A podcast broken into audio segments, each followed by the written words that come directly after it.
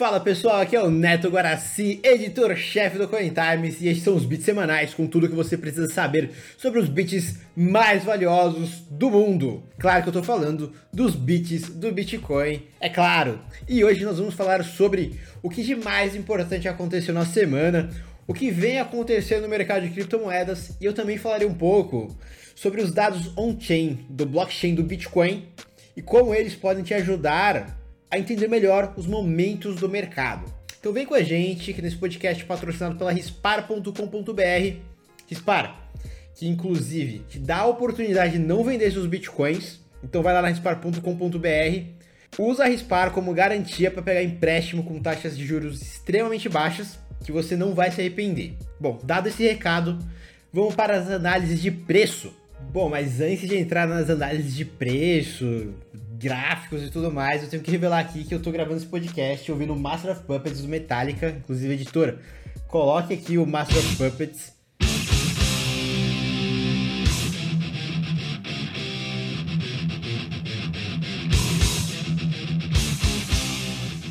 Em vez dessa música muito calma, porque isso dá um gás muito maior no podcast, com certeza.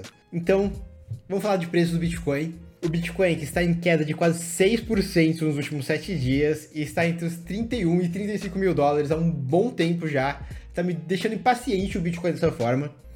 Mas nós temos alguns dados on-chains positivos que nós vamos falar mais para frente no podcast, que dão uma certa esperança para os traders e holders de longo prazo. Inclusive, um desses indicadores on-chain, ou seja, no blockchain do Bitcoin, ele meio que previu que o Bitcoin iria cair consideravelmente entre o dia 12 e o dia, dia 12 e dia 13 de março de 2020, quando o Bitcoin teve aquela crise do, do Covid e, e o Bitcoin derreteu. Foi parar em 3 mil dólares em algumas exchanges, mas foi maravilhoso para quem tinha grana para comprar. E nessa mesma semana, a quantidade de bitcoins enviados para exchange passou de 1,35 milhão de Bitcoin.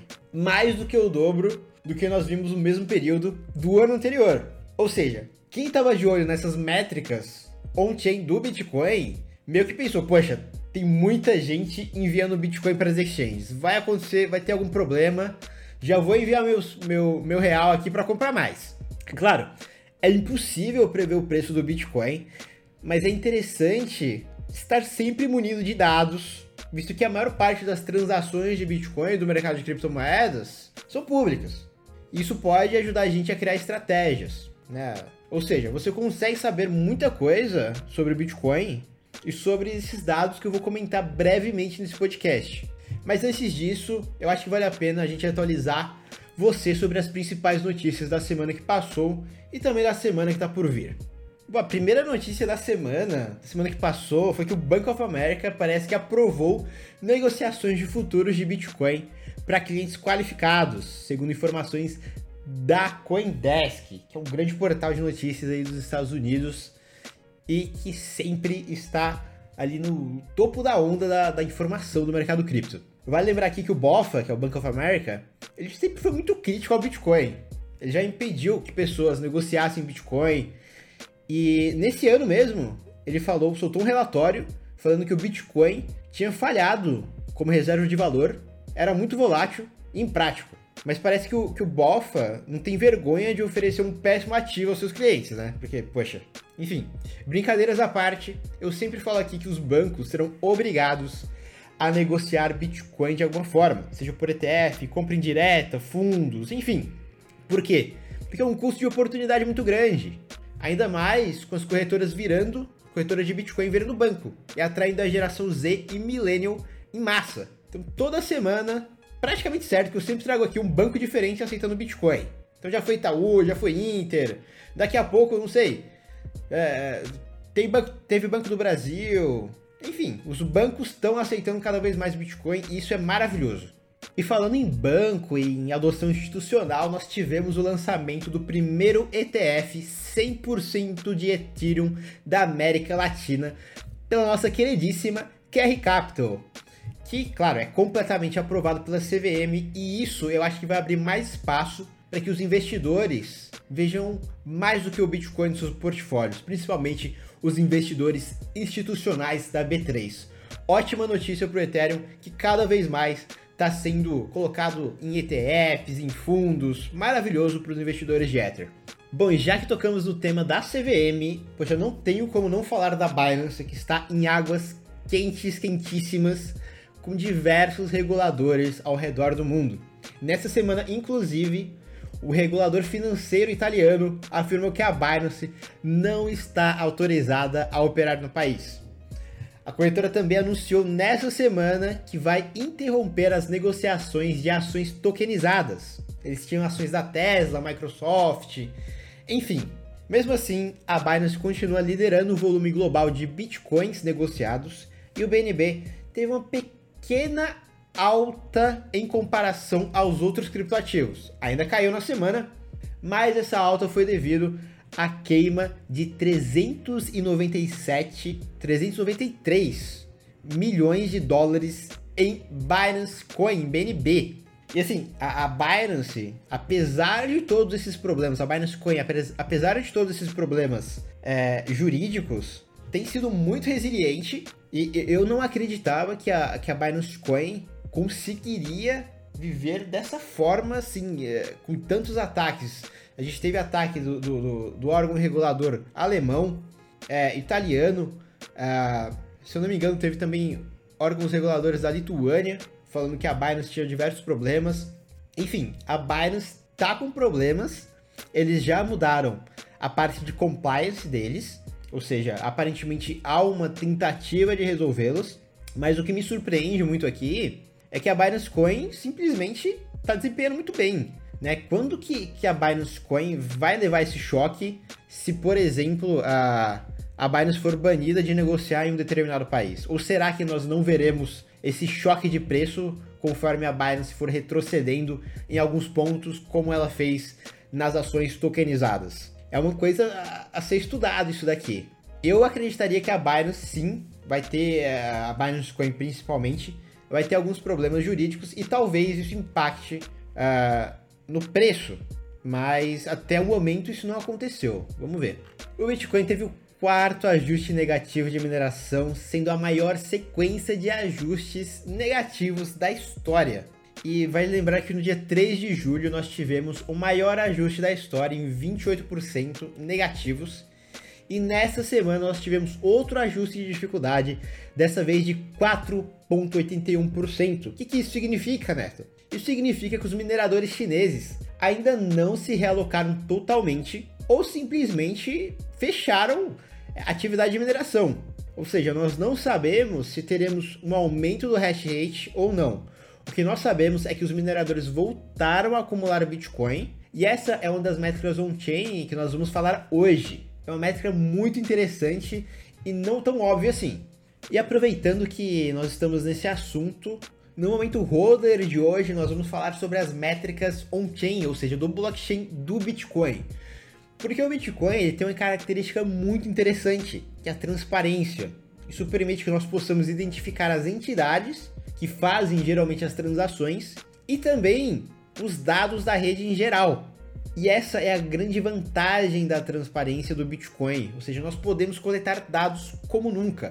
E um dos dados que eu mais gosto de observar é o Bitcoin Miner Net Position, que mostra a posição dos mineradores de Bitcoin, se eles estão guardando os Bitcoins ou enviando os Bitcoins para as exchanges para fazer liquidação, para vender. Essa métrica diz muito sobre o momento do mercado e nem sempre é algo óbvio. Por exemplo, entre junho do ano passado e março desse ano, nós tivemos uma enorme liquidação de Bitcoin pelos mineradores. E apesar dessa pressão de venda, o preço do Bitcoin só subiu. Deveria ter sido ao contrário, né? Os mineradores estão vendendo, por que então o preço não está caindo? Quem olha de fora pode pensar isso. Mas o que acontece? Na maior parte do tempo é o contrário. Os mineradores de Bitcoin, eles só vendem quando o mercado pode comprar, geralmente. Então você tem que pensar que os mineradores de Bitcoin, eles estão olhando no longo prazo. Eles investem milhões de dólares, literalmente, em equipamentos, energia, aluguel, porque eles acreditam no potencial de retorno do Bitcoin.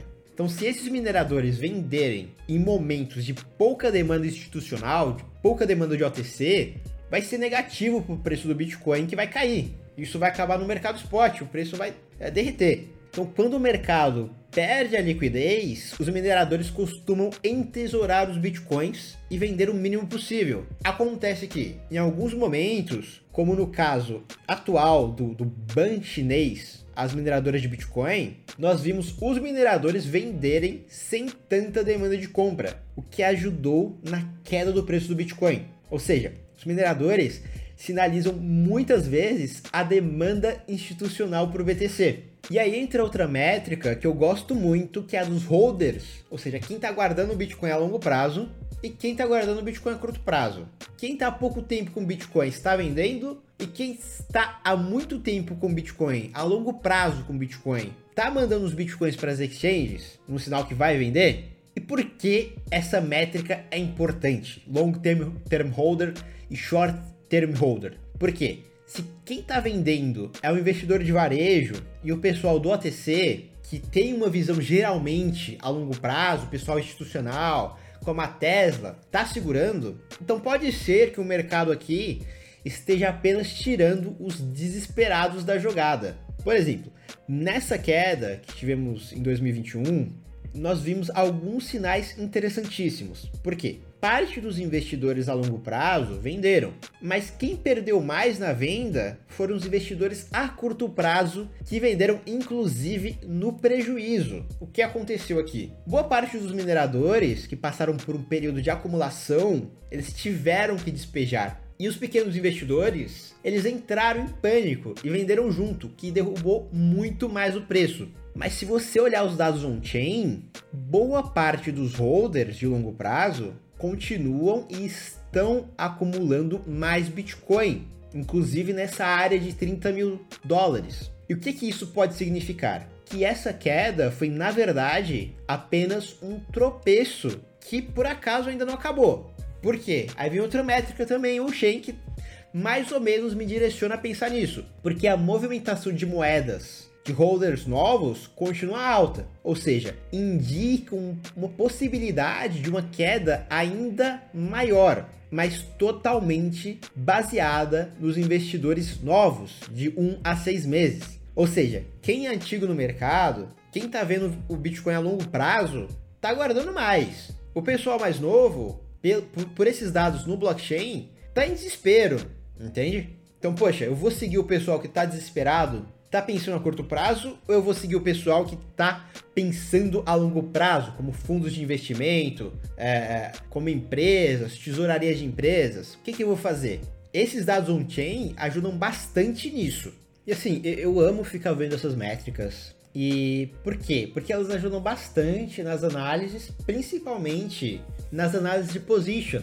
Pessoal que investe a, a médio prazo, que faz um ou dois trades ali em, em alguns meses, vendo mais como que está o sentimento do mercado, entendendo esses dados. Foi com, com essas métricas que eu olhei o mercado e falei, poxa, vou vender aqui no dia 13 para o dia 14 de, de abril, que foi ali é, o, o IPO da Coinbase. E desde então, vendi nesse topo e desde então veio recomprando os bitcoins. E para mim, é muito mais vantajoso ter bitcoins, ter quanto mais bitcoin melhor. Então, cada vez eu vejo minha carteira em Bitcoin subindo. Isso é maravilhoso. E essas métricas on-chain, no blockchain, elas ajudam a você entender o sentimento do mercado. Porque não dá para você ficar operando, comprando, vendendo, é, apenas é, com o seu próprio feeling. Não tem como. É completamente. É, não é uma opção, né? E, e aqui eu gosto bastante de usar algumas empresas é, trazem esses dados muitas delas produzem esses dados no Twitter, uh, nas redes sociais, para atrair uh, a compra de, de, de pacotes premium. Uh, uma delas é a CryptoQuant. Eu gosto bastante dela, porque ela te dá muitos gráficos, ela te dá muitos dados de graça. E eu também gosto dos insights da Glassnode, que são relatórios semanais, relatórios muitas vezes mensais, que te dão dados extremamente valiosos sobre o que está acontecendo on-chain, no blockchain do Bitcoin. Então, todos esses dados premium que muitas vezes são vendidos a preço de ouro, você tem ali nesses insights semanais. Dá para você ficar informado sobre isso mesmo não pagando. E também eu gosto de ver a Sentiment, que é outra empresa de dados em blockchain que, uh, diferente da Glassnode, ela tem um foco muito forte também em redes sociais. Então, é, vale a pena não apenas se cadastrar nesses serviços, porque você consegue sim ver alguns dados on-chain mesmo de graça, se você não quiser pagar, e uh, seguir as contas dessas empresas, a CryptoQuant, a Glassnode, a Sentiment, no Twitter, porque de vez em quando eles também dão de graça esses dados. E assim, daria pra gente ficar falando de, de dados on-chain aqui por horas e horas. Isso porque a gente só tocou nos dados on-chain do Bitcoin, do blockchain do Bitcoin. Tem dados ainda mais ricos no blockchain do Ethereum, que tem uma quantidade gigantesca de DeFi's. E dá pra gente também analisar isso e tirar muitos insights interessantíssimos. Mas a gente vai ficar por aqui, justamente para não ficar alguma coisa muito chata. Mas eu realmente recomendo que você olhe esses dados, no Cointimes, a gente de vez em quando também faz uma análise do que sai nesses, nessas empresas de dados, na CryptoQuant, na Sentiment, na Glassnode. Agora a Chainalysis também lançou um sistema de, de, de dados de inteligência. Geralmente a gente solta na terça ou na segunda-feira. E se você ficar, quiser ficar informado, segue o Cointimes no Twitter, no Telegram, no Facebook. A gente também tá com página lá no Instagram. Bom, e a agenda da semana tá bem fraquinha, principalmente em questão de upgrades, listagens. É, a gente só vai ter de importante mesmo nessa semana o upgrade Magneto da rede Ethereum Classic, que é realmente um upgrade que já passou pela rede do Ethereum, passou inclusive com problemas de atualização, se eu não me engano, para a antiga Parrot, que é uma carteira do Ethereum, mas que provavelmente vai muito melhor no Ethereum Classic mas nada de extremamente revolucionário ou novo. Bom, e para quem não ficou satisfeito com a recomendação do Metallica no começo desse podcast, eu vou dar outra recomendação cultural, que é Unmasking Satoshi Nakamoto, do youtuber Barley Sociable. Ele é um youtuber que gosta de fazer investigações e ele fez uma série, se eu não me engano, com dois ou três vídeos, tentando desmascarar Satoshi Nakamoto. E é muito interessante porque ele vai uh, percorrendo boa parte, boa parte não, acho que praticamente toda a história do Bitcoin de uma forma interessantíssima nesses vídeos. Se eu não me engano, é mais de, dá mais de uma hora, é quase um documentário sobre é, Satoshi Nakamoto e quem pode ser o Satoshi Nakamoto.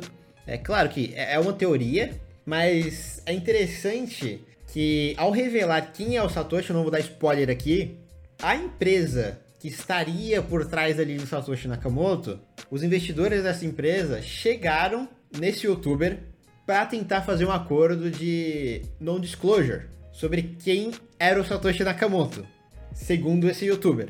E segundo ele também, isso prova, entre aspas, isso seria mais um, um, uma prova de que ele estaria certo sobre quem é o Satoshi Nakamoto. Cara, é um documentário bem, é, bem complexo, na questão de que, poxa, é muito difícil você ter um dar uma certeza, e o que eu digo uma certeza mesmo, 100% ali, poxa, essa pessoa é o Satoshi, porque nós não sabemos realmente quem ele é, mas tem algumas evidências que são meio compelling, assim, são bem é, bem interessantes e enfim, assiste lá e espero que você goste. É, é um bom entretenimento, pelo menos. E com essa recomendação cultural, fechamos os bits semanais. Mais uma vez agradecemos a Rispar por patrocinar este podcast e por dar mais uma função importantíssima para o Bitcoin, que é servir como garantia para empréstimos extremamente baratos. Continue confiando, continue rodando e to the moon!